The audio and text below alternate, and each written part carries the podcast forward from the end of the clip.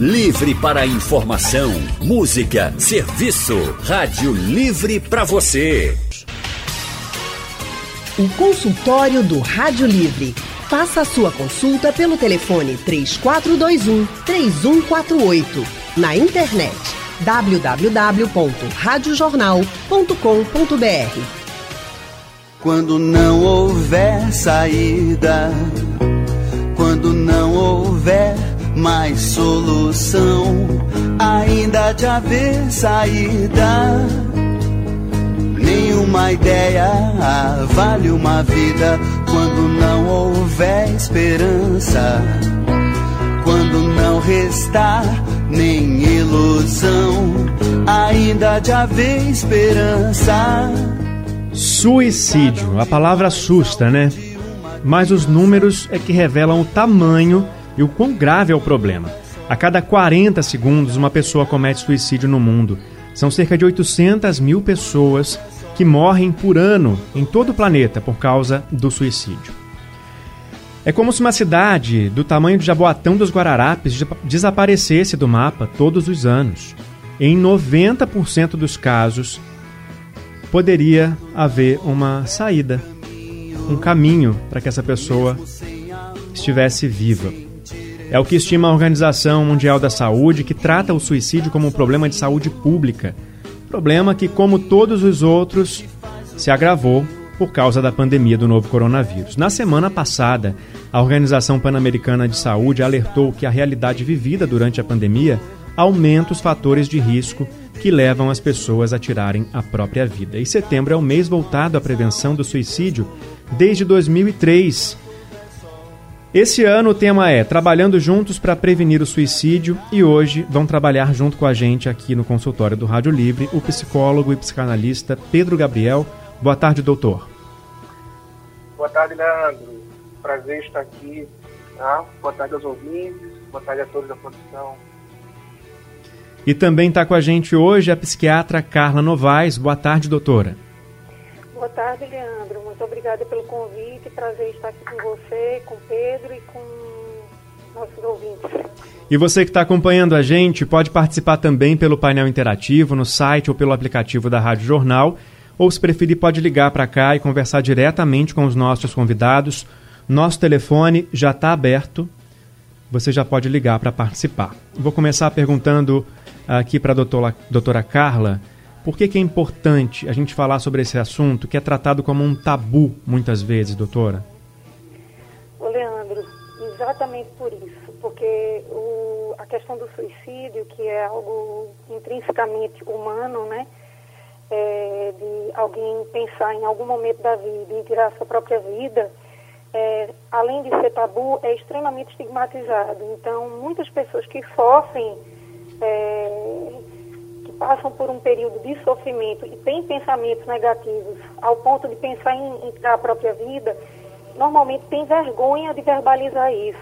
E é aí onde há a necessidade de começar a se desconstruir essa ideia de que o suicida é um fraco, ou de que o suicida é alguém ruim. Não, a pessoa que, que chega a um ato extremo desse está num nível de vulnerabilidade muito grande. E só para acentuar, que a Organização Mundial de Saúde começou a trabalhar a questão do suicídio mais veementemente em 2003, mas o programa de prevenção ao suicídio chamado SUPRE, ele existe desde a década de 90, quando naquela época se identificava uma, uma crescente muito grande do, do, das taxas de suicídio no mundo, né? É, e principalmente os jovens, né, são as pessoas que mais estão vulneráveis a esse problema, também de acordo com a Organização Mundial da Saúde. Por quê? Doutor, por, por que os jovens são os mais vulneráveis? Ah, é para mim agora a pergunta? Pode ser para o senhor, doutor Pedro. Ah, Leandro, perdão. Viu? Antes de responder, me permita saudar a doutora Carla, que eu sabia que ela já estava online. Carla é uma amiga muito querida, que caminha pela vida deixando atrás de si sempre um rastro de, belas letras. É um prazer estar aqui com você também, Carla. É, Leandro, é uma questão muito importante essa que você traz, porque, segundo a, as considerações de Sigmund Freud sobre o tema, é, aquilo que se opõe à morte não é a vida, porque a morte faz parte da vida. A morte é um evento de terminalidade da vida e se insere diante da vida. Freud chega a dizer o seguinte, que a nossa única certeza, ao contrário do que as pessoas costumam dizer, não é a da morte, mas a da imortalidade, visto que nunca teremos é, participados de nossa própria morte. A morte, quando chega, é sempre a do outro.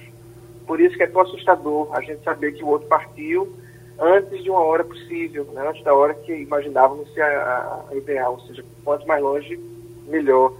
Mas em relação à vulnerabilidade dos jovens, é porque como, como que se opõe à morte não é a vida, mas o silêncio, a palavra tem esse poder de afastar a morte para amanhã, para depois, para mais longe. E a juventude, é, que ainda inicia os seus primeiros passos na vida e ainda carece de recursos simbólicos mais sólidos, de uma história de vida mais, mais aprofundada em suas raízes, de recursos semióticos, simbólicos, poéticos, por que não, afetivos, um conjunto de experiências que nos aferra a vida, que nos liga à vida. Entende? O jovem ele começou a viver há muito pouco tempo. E para o jovem, tudo é novo. O Manuel Bandeira, ele define, o poeta Manuel Bandeira, define a juventude como uma porção de coisas que a gente não entende muito bem, entende? Quando a gente tem assim um, uma certa uma, uma, certa dor que a gente já viveu antes, a gente sabe como ela funciona, sabe como ela nos impacta, sabe quanto tempo ela tende a durar, ainda que não com precisão. Mas para um jovem que inicia um circuito de, de, de, um, de um momento de maior tristeza em sua vida, ele não sabe se aquilo dura um dia, uma hora, um ano, se é para esta vida, entende? É, então, assim, a, a, a síntese é isso. Para tanto mais palavra, tanto mais vida. Para quanto mais símbolo, quanto mais canção, quanto mais poesia, mais vida, vida qualificada. Para tanto mais silêncio, mais morte. O silêncio, inclusive, é uma forma de morte. Então, sim, acho que a gente perdeu a ligação da doutora Carla, né? Mas o doutor Pedro continua com a gente. Certo, doutor Pedro. Pode continuar. Então, a gente estava falando dos jovens, né? E assim, o suicídio ele vem geralmente ligado a um quadro de depressão, né? E essa depressão, a gente às vezes tem a ideia de que ela está sempre ligada à imagem daquela pessoa triste, melancólica, aquela pessoa que não quer sair de casa, que não quer ver ninguém. Mas nem sempre é assim, né?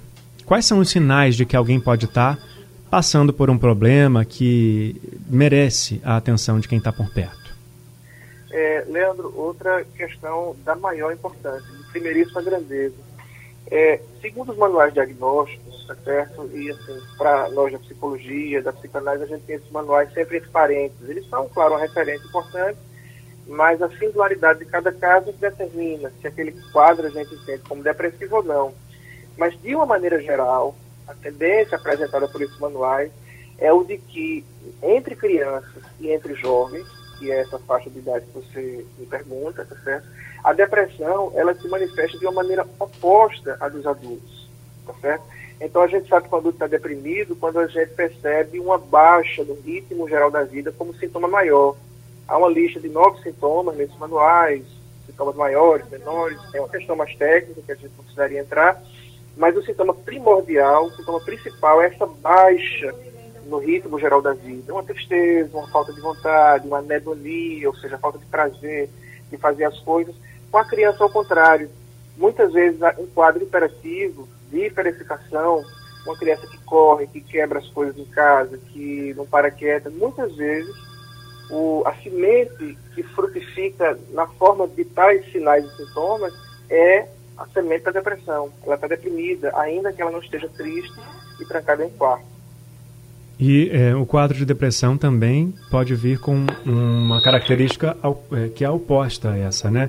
A pessoa pode estar sempre bem, aparentemente, sorrindo, mas ali por trás pode ter um problema e que precisa dessa atenção. Como que quem está perto pode se colocar à disposição dessas pessoas para ajudar? Sim, sim. Abrir esse canal de comunicação.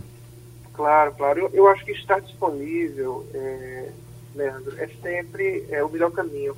nós sempre somos surpreendidos com a notícia de que tal pessoa né, é, partiu para esse ato extremo. Ah, mas aí essa pessoa era, era alguém conhecido, famoso, possuía uma carreira de sucesso, muitas vezes é, uma carreira rentável, então não, não havia, aspas, razões. Só que a depressão, ela não é uma doença que nos acomete quando há razões, entende? Se alguém perde um familiar, se alguém passa por um, um, uma situação de vida que sugere esse luto, essa tristeza, ele não está deprimido, ele está só triste, está elaborando esse momento. A depressão é justamente aquilo que aparece quando tudo está bem, tá certo? O filósofo Hegel, ele diz o seguinte, que nada é mais insuportável do que uma sucessão de dias bons. Então essa coisa que aparece como ruído de fundo, como uma sombra, como uma gosma que se apega à vida, quando tudo está bem, é isso que a gente chama de depressão. Uhum. Ele ficar triste porque alguém morreu é normal. Uhum. Mas se, se tudo segue bem, tá certo? E a, alguém continua, tá certo? Sem conseguir dar colorido e brilho ao seu momento, há que suspeitar de uma depressão. Uhum. E aí, entrando nessa pergunta que você me faz, é, a vida cotidiana, ela exige que a gente tenha uma certa postura diante dos pares e uma outra é, na sua esfera privada. Então, muitas vezes, essas pessoas de quem a gente teve a notícia de que cometeu né, esse ato extremo, a gente não sabia, mas ela tinha uma vida completamente destruída. Ela vivia a, a custo de bengalas emocionais. Então, só quem consegue perceber isso mais, mais nitidamente são pessoas técnicas, tá certo? No caso de criança e adolescente, se espera que um professor perceba alguma coisa diferente, um psicopedagogo, um diretor, um psicólogo da escola. Ou no caso de um adulto, se espera que quem está perto, que um pai, uma mãe, uma esposa, um filho, tá certo? perceba e se preste a oferecer ajuda, para que primeiro se possa falar sobre isso, tá certo? É, uhum. Abrir a alma, como quem abre uma casa velha, mofada, cheia de, de, de, de, de morcegos, entende? Desabafar aquilo, abrir aquilo, e a partir daquilo que há, da descoberta daquilo que há, e prosseguir com um tratamento mais especializado. É importante pedir ajuda, é importante recorrer a um psicólogo, a um psiquiatra, a um psicanalista, entendeu? Certo. A conversa é um primeiro passo, mas não é o uhum. único. Com certeza, a gente vai falar mais desses passos daqui a pouquinho. Eu queria, de novo, incluir a doutora Carla na conversa para perguntar de que forma a pandemia do novo coronavírus aumentou os fatores de risco para o suicídio, como alertou a Organização Pan-Americana de Saúde, doutora Carla.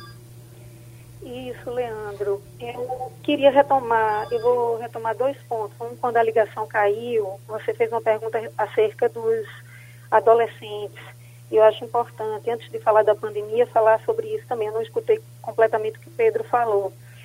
Mas uma característica do adolescente é que o adolescente está numa fase de passagem, né? De transição. E o adolescente ele é mais impulsivo, ele é mais ambivalente, ele é mais autossuficiente. E essas questões estão muito relacionadas com a passagem ao ato suicida.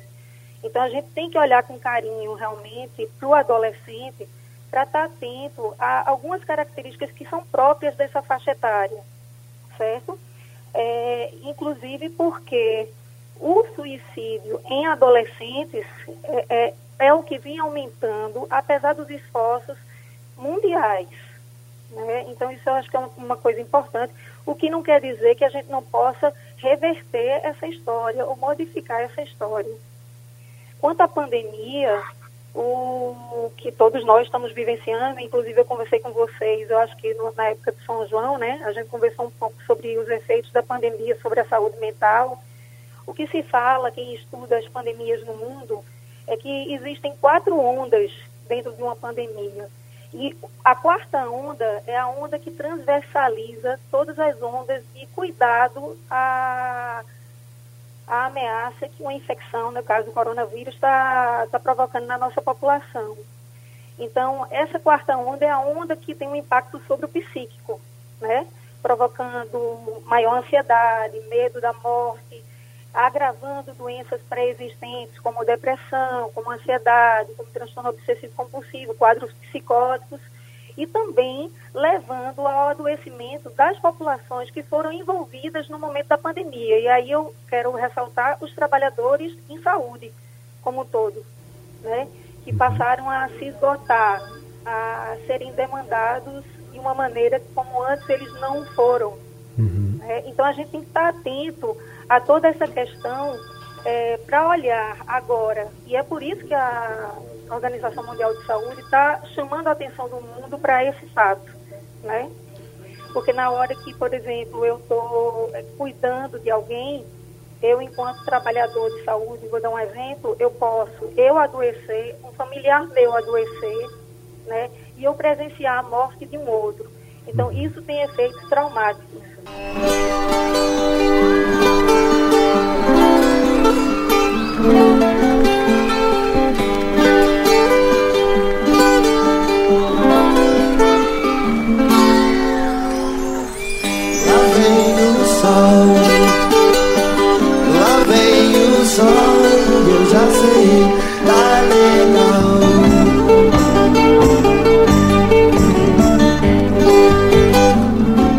Viver é a melhor opção. Esse é o título de um livro sobre prevenção ao suicídio escrito pelo jornalista André Trigueiro. Mas, infelizmente, milhares de pessoas ainda duvidam dessa informação, dessa afirmação. O suicídio é uma das principais causas de morte no mundo, principalmente entre os jovens, nós já citamos eles aqui, e é por isso que a gente está hoje dedicando esse consultório do Rádio Livre ao assunto. Junto com a gente estão a Carla Novaes e o Pedro Gabriel para falar sobre o assunto. Os dois são especialistas, são psicólogos e psiquiatra e estão aqui dando essas informações para a gente poder cuidar daqueles que estão juntos com a gente todos os dias e que às vezes eles estão dando sinais de que precisam de ajuda e a gente não tem informação para perceber e, e ajudar principalmente. Então, a gente já tem na linha a Gorete de Casa Amarela para participar dessa conversa com a gente. Oi, Gorete, boa tarde para você. Boa tarde, Leandro.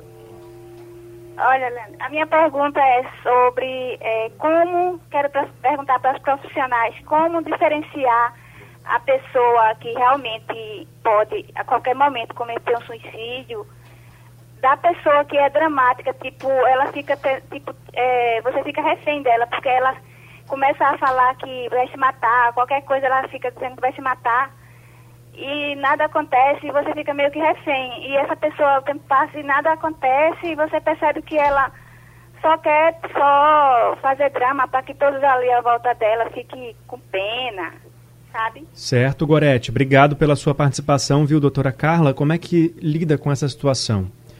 Eu achei essa pergunta de Gorete extremamente interessante, porque essa é uma questão que acaba levando a uma ausência de acesso ao cuidado em saúde, porque normalmente a gente tem uma ideia no senso comum de que quem fala que quer morrer não se mata, que quer tá, faz drama. De fato, existem pessoas que teatralizam seu sofrimento, que podem verbalizar o seu sofrimento através de, uma, é, de um apelo né, a uma ideia como essa. Mas isso não é o mais frequente. Então, o que eu digo para você, Gorete, é que é, diante de uma situação dessa, a gente tem que ter, primeiro, primeiramente, solidariedade, acolhimento, empatia, para depois a gente julgar se de fato é uma teatralização, se é algo que é da ordem de chamar a atenção. Porque esse é um dos grandes mitos é, em relação ao suicídio que a Organização Mundial de Saúde busca prevenir, né? Dizendo quem quer se matar não avisa, avisa. Quem, quem quer se matar avisa, quem quer se matar fala sobre morte antes de se matar. Então, qualquer gesto de alguém próximo a nós é, sobre esse assunto, por mais impactante ou desgastante que seja para a gente, é preciso que a gente acolha e receba como uma verdade. E aí a importância de, da população estar tá informada, Leandro, sobre os serviços de saúde. Uhum. E como a gente está falando do suicídio como uma questão de saúde pública, os serviços na rede de saúde pública, e aqui eu estou falando do Recife, são extremamente importantes para acolherem essas pessoas. Eu vou citar os Centros de Atenção Psicossocial, que são os CAPs, uhum. que estão dentro da comunidade. Os CAPs, eles são desempenham que papel nesse processo de prevenção ao suicídio, doutora Carla? Pronto, porque o, o, os CAPs, inclusive eu trabalho num deles, eu, eu trabalho no Centro de Atenção Psicossocial Espaço Azul CAPS de Casa Amarela, Eles são centros é, de apoio, é, de atenção à saúde mental, de atendimento de pessoas com quadros psiquiátricos, quadros mentais graves, né, que, que, porta aberta à população, são abertos de segunda a sexta, em alguns casos de segunda a domingo, né, com acolhimento diário. E é, existe um estudo de 2017 do Ministério da Saúde que evidenciou que no nosso país é, a gente teve uma redução do risco de suicídio exa exatamente pela existência dos CAPs, do Centro de Atenção Psicossocial. Então, qual é a importância do CAPS? O CAPS é um serviço dentro da comunidade, ele é um serviço que ele é de fácil acesso para a população, porque a gente tem uma população, eu volto a dizer aqui, como eu já disse em entrevista anterior, a gente não tem uma população rica, né? Nós temos uma população extremamente diversa, né? Heterogênea. Tem gente que vai ter acesso a um consultório privado, mas a maior parte da nossa população não tem acesso a uma consulta paga, né? E os centros de atenção psicossocial são centros gratuitos do SUS. Né? Uhum. Então, é, uma, uma das questões relacionadas à prevenção do suicídio, eu achei muito legal você citar André Trigueiro, porque eu sou fã dele.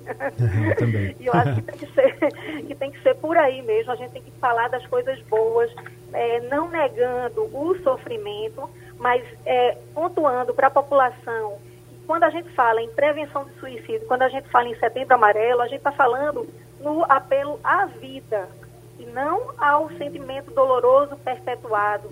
A gente quer dizer à população que existe tratamento. Então, quem tem depressão, quem tem ansiedade, quem ficou mais preocupado, mais medroso durante a pandemia, deve e pode procurar um serviço de saúde. E a Prefeitura do Recife, além disso, disponibilizou serviço online na época que a gente não podia estar num contato maior, né? Estamos falando do Recife, mas toda cidade tem um CAPS. Toda cidade toda... tem um posto de saúde que vai ter um psicólogo, um psiquiatra para atender. Você que está ouvindo a gente aí na sua cidade, está precisando dessa ajuda, procura o serviço de assistência à saúde pública que você vai encontrar um caminho. Você vai encontrar alguém que vai te dar a informação que você precisa para receber essa ajuda. É, porque às vezes a gente pensa, ah, ele não tem dinheiro para fazer terapia, para procurar um psicólogo, um psiquiatra, não. Então, fica tranquilo, não tem problema não ter dinheiro, porque o serviço de saúde público, ele oferece essa ajuda também, além do CVV, que é uma, uma instituição respeitadíssima, importantíssima, e que também oferece atendimento de graça pela internet, e pelo telefone. O telefone é 188, a qualquer hora você pode ligar, tem uma pessoa lá esperando para te ouvir. E aí, nessa parte que eu quero chegar agora com o Dr. Pedro, porque ouvir, só ouvir pode fazer toda a diferença, né? Quando alguém fala para você, olha, eu quero acabar com a minha vida, eu não aguento mais. O que, que a gente deve fazer, Pedro, com, a, com, com essa informação, com essa pessoa? Excelente questão, Leandro, excelente questão. Veja, é muito importante que a pessoa que ouve, tá certo, se é, desenvolva dentro de si uma postura acolhedora, fraterna, empática, de compreender o que está acontecendo ali, mas é muito importante que ela saiba acionar os devidos canais de ajuda, tá certo? Um, um bailarino, ele pode conseguir dar saltos muito belos, muito altos, mas ele não é capaz de voar. Então, um amigo é capaz de fazer muito com a sua escuta e com a sua palavra, mas ele é um bailarino, ele não é, uma, não é um pássaro. O pássaro seria, nesse exemplo, o psiquiatra, o psicanalista, o psicólogo, aquela pessoa que vai ter a escuta especializada. Então, o amigo, o familiar, ele pode e deve é, dedicar à pessoa que sofre aquilo que o Mozart disse na flauta mágica, é, que é o dever de amparo, que é algo que compete a todo ser humano a gente tem o compromisso do amparo, o dever do amparo, o compromisso do abraço, o compromisso do olhar compreensivo, entendeu? Permitir que ali seja esgotada aquela, aquela, aquele instante de desespero, mas não guardar esse segredo. Isso é terrível, isso é, esse é o ponto principal, tá certo? Saber alertar a quem de direito deve saber se se tratar de um pai, perdão, se se tratar de, um, de uma criança, de um adolescente, comunicar o pai, comunicar a mãe, o responsável, às vezes um avô, uma avó, entende? Se é um professor que ouve isso do seu estudante, saber comunicar a família sem causar alarme, sem causar alarme, sem macular a vida daquele adolescente com, com a transformação de um caso de saúde no caso de polícia, que aí é, é você vitimizar duas vezes a pessoa, entende? Então, assim, tudo isso é muito delicado, mas não há, assim como nada na vida, não há uma receita. O que há é o coração aberto, que deseja ajudar, que deseja auxiliar e prestar esse espaço de escuta. aquela questão que você fez aí, é, é, nem todo mundo que quer, a partir do que a Gorete perguntou, não é nem todo mundo que diz que quer se matar é capaz de se matar. Então, às vezes, falar é suficiente para aquela pessoa, enfim, se afastar daquele momento. Mas às vezes não. E, independentemente se a pessoa faz ou é capaz ou não de praticar aquele ato é, ameaçado, o próprio fato de se pensar nesse gesto como alternativa já demonstra ali uma fraqueza, uma fragilidade, algo a ser cuidado, entende? O que as pessoas têm que entender, Leandro, e é importante dar esse recado, esse consultório ele, ele presta um serviço enorme à cidade de é que é o seguinte, sobreviver é insuficiente, viver é que é importante, viver é que seria a meta. Setembro Amarelo não é só para evitar que as pessoas se matem, mas para que a gente se pergunte qual é a qualidade de vida que eu tenho, que tipo de vida eu levo. Eu sou um escravo que acordo de manhã para o trabalho, vou dormir à noite feliz, cansado, ou eu tenho instantes de prazer, instantes de, de, de, de glória pessoal. Eu, eu, eu já descobri para que é que eu existo, o que é que eu posso oferecer ao outro, entende? Então é esse tipo de coisa que qualifica a vida. Um convite à vida é mais do que não se matar, entende? Um convite à vida é fazer da sua vida um lugar onde você queira estar. Uhum. Perfeito. Alô, Perfeito, Leandro? tá ótimo. É isso. A gente está trazendo música para esse consultório de hoje, porque ah. é, um, é um tema tão pesado, né? Tão delicado, que traz um, um sentimento que é, é, dúbio, né? Você quer ajudar, mas ao mesmo tempo você fica triste porque está falando sobre suicídio. Então a música hoje está fazendo esse papel de trazer esse equilíbrio aqui pra gente. A gente vai fazer mais um intervalinho aqui no consultório, já já a gente volta para conversar mais. Minha linda, foi um inverno tão comprido. Minha linda, faz eras que você partiu.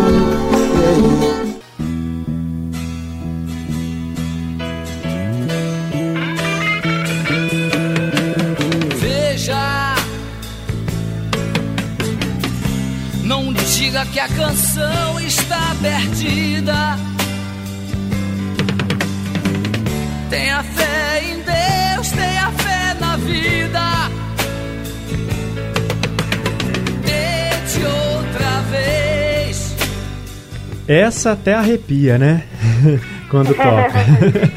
Olha, a gente está falando sobre suicídio hoje aqui no consultório do Rádio Livre. É um tema uma palavra que sozinha já traz um monte de sentimento que pesa, né? A, a, a gente fica preocupado se fala suicídio, se, se usa um, um eufemismo, né? Se fala que a pessoa tirou a própria vida de uma outra forma, mas essa palavra também traduz números alarmantes e é preciso falar sobre o assunto para que a gente valorize mais a vida. Isso a gente está fazendo hoje junto com a psiquiatra Carla Novaes e com o psicólogo e psicanalista Pedro Gabriel.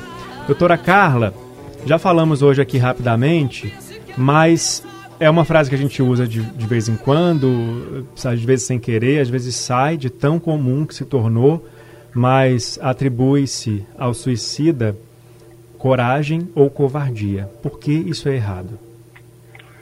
É extremamente errado, porque na hora que alguém passa ao ato né, suicida, ela está num nível de extrema angústia, de extrema dor, de extremo desamparo, desespero, desesperança.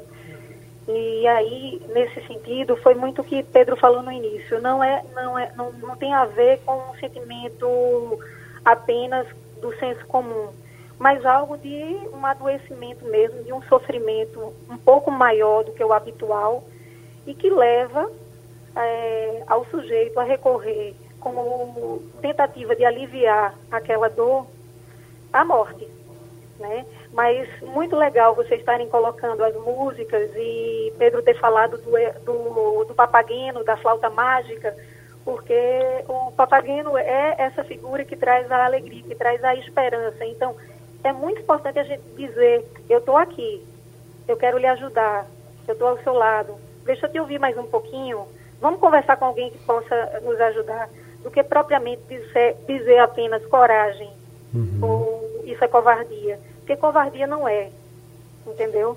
Uhum. Não é de forma nenhuma. É, é, é, se colocar à disposição, né? Como sim, a gente já falou aqui. Sim, sim. Inclusive, como psiquiatra, eu posso dizer, veja, é, é, é quando a gente está estudando na faculdade, na residência, a gente tem os números da epidemiologia que mostram que, por exemplo, 10% da população deprimida ou bipolar, ela vai cometer suicídio. Por que, que isso precisa mudar ao longo do tempo? Se a ciência fosse algo estanque e determinista, a gente não teria mais o que fazer, né? E é por isso que existem programas de prevenção, porque ao longo do tempo foi se percebendo que, apesar das pessoas sofrerem ou estarem em estados de dor, a gente precisa é permitir com que elas tenham acesso à saúde, com que elas possam se tratar. Eu queria só pontuar uma coisa, Leandro, se você me permite. É que o suicídio está relacionado tanto à questão, e a gente não fala suicídio, mas suicídios, ele está relacionado tanto à questão é, do sofrimento e de algumas patologias que são mais frequentes, mas nem sempre uma patologia específica, é, a principal, claro, a depressão, mas também aos meios de acesso à pessoa cometer o ato. E aí, e, e também há uma outra questão que são as populações vulneráveis. Então, a, a, em relação a, aos meios de acesso, a gente, por exemplo, tem que a nossa população brasileira, ela se mata muito com veneno e com arma.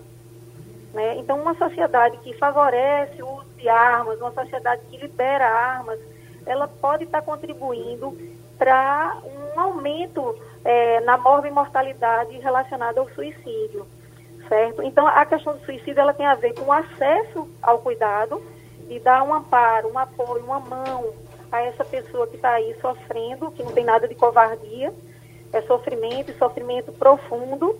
E a outra coisa é da gente poder é, impedir com que ela tenha acesso aos meios dela se destruir e criar, como Pedro estava é, falando, uma rede de proteção, né? A gente tem que criar uma rede de proteção, de sustentação, até que a pessoa possa sair desse estado de dor profunda. De repente convidar ela para passar um tempo em casa, né? Fica lá em casa um pouquinho, vamos, vamos ver um filme, né? Fazer companhia, trazer ali a presença de mais gente para perto dela, seria dessa forma? Oh. Bom, né? Bom saber que tem gente por perto para cuidar da gente, né? E é bom saber também, né, Pedro, que tá tudo bem se não tiver tudo bem, né? Sim, sim, é, Leandro. É, a experiência da vida, ela não se dá em nenhuma de suas é, esferas em linha reta. A vida, ela acontece em zigue-zague. A, a gente sabe que, que, que alguém está vivo, até quem gosta de assistir séries, filmes, tem sempre aquela cena que tem um paciente lá na, na, no hospital e, e aquela máquina com bip sobe, desce, sobe, desce. É uma cena comum nos filmes. Então isso não indica morte, isso indica vida. A morte é a constância.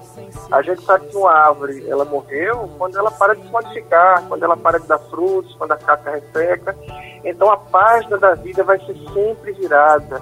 Há um adágio é, antigo que eu escutava no tempo que eu era jovem, isso foi em algum momento lá do século XVI, né, quando eu era jovem, é, que dizia o seguinte: é, não há mal que não se cure e não há bem que sempre dure.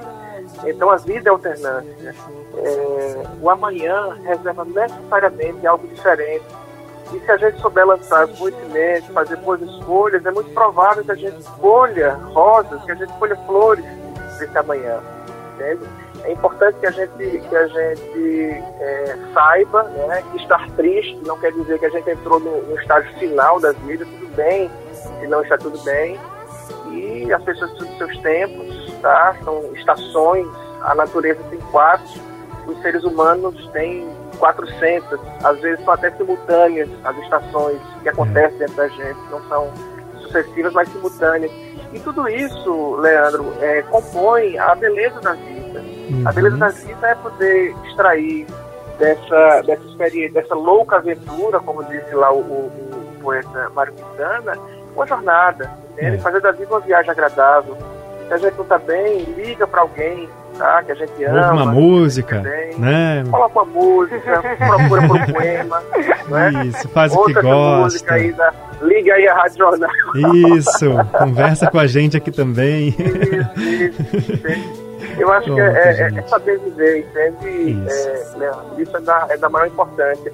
E é importante, assim, é muito importante, assim, é um alerta que eu sempre dou quando posso, sempre dou quando estou é, online ou, ou nas entrevistas, que, que, me parece ser o grande problema de saúde mental hoje, entende? Que é o tempo de tela que as pessoas têm. Isso. As pessoas, às vezes, elas olham muito mais para a tela do seu celular do que olham para a realidade. É. Tá certo do que para a é, realidade. Poxa, eu queria muito falar sobre esse assunto também, mas nosso tempo acabou, gente. Poxa. Eu preciso entregar o programa para o meu amigo Wagner, pro meu amigo Felipe. Mas eu agradeço muito a participação de vocês, essa conversa que passou super rápido. Quando isso acontece, é porque a conversa foi boa. Doutora Carla, obrigado, viu, pela sua participação. Ô, Leandro, obrigada. E você acabou dando spoiler da minha fala final, que eu ia citar justamente essa música de Marcelo Gineiro. Pronto, olha eu, só. Eu, eu, eu, liguei, na hora que eu acordei hoje de manhã, eu me lembrei dessa música, justamente lembrando para que a população, né, as pessoas que estão nos ouvindo, lembrar disso. Que existe uma coisa chamada impermanência para os indianos, para os hindus, que a, as coisas passam, né? E os sentimentos ruins também passam. Uhum. E vem os, os, sentimentos bons, eles, eles, eles renovam os sentimentos ruins. Então haverá um dia que você não haverá de ser feliz, mas haverá muitos dias também que a felicidade existirá. Porque é um estado de ser. Muito bom. Sintonizados aqui então. o Nedina de São Lourenço da Mata diz que curou a depressão dele com a música do Raul Seixas, que a gente tocou aqui também na década de 80. Olha que legal. Pedro, obrigado também pela sua participação, viu? E até a próxima. Obrigado, Leandro. É, até a próxima. Até um abraço. Um abraço.